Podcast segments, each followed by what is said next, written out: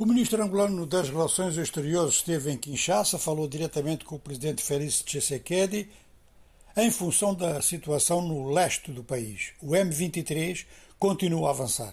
Apesar de vários contactos diplomáticos que prosseguem durante o dia de hoje, os rebeldes do leste congolês têm capturado diversas localidades importantes, estão a 40 quilómetros de Goma, já controlam postos fronteiriços. Aliás, controlam postos fronteiriços até parece quase que uh, uma redundância, porque foi por aí mesmo que teriam começado. Isto é a tese de Kinshasa que parece confirmar-se teriam começado pelos postos fronteiriços na medida em que passaram pela fronteira, eh, tinham bases de retaguarda no vizinho Ruanda. É isso que agrava tudo. Ou seja, que o M23 é visto pelas autoridades congolesas como um prolongamento do exército do Ruanda e o exército do Ruanda vai desmentindo, mas toda a gente vai sentindo que é mais ou menos assim que as coisas estão a passar. A logística é toda ruandesa e vamos ver eh, se parte dos efetivos também não são. Embora eh, nesta fronteira, como em várias outras fronteiras africanas, seja muito difícil determinar diferenças de nacionalidade, na maior parte dos casos todo mundo é mesmo é duplo nacional. Agora, eh, Angola é mediadora deste conflito nos Grandes Lagos em nome da União Africana.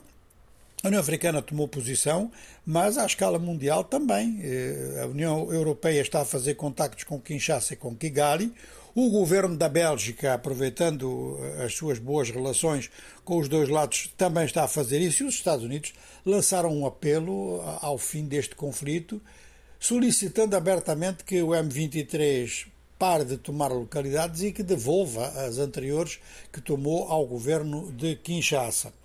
Esta situação está agora num ponto em que parece que, mesmo que haja uma solução de curto prazo, daqui a pouco tempo isto reaparece de novo, porque é assim que isto tem, que isto tem funcionado desde há vários anos.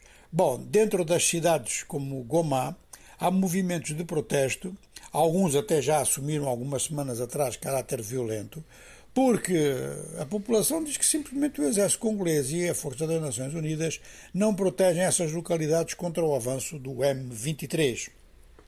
Vamos para a África do Oeste, onde a oposição do Benin está preocupada que possa ser impedida de participar das eleições com um artifício.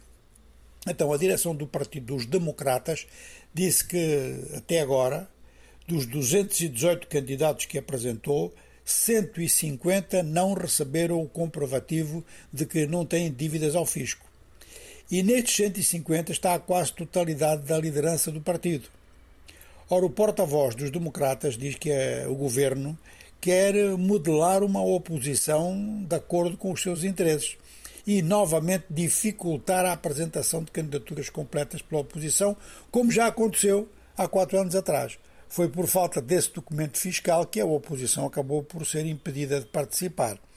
Ora, eh, o prazo para a apresentação das candidaturas termina na próxima quarta-feira e as eleições estão marcadas para o dia 8 de janeiro.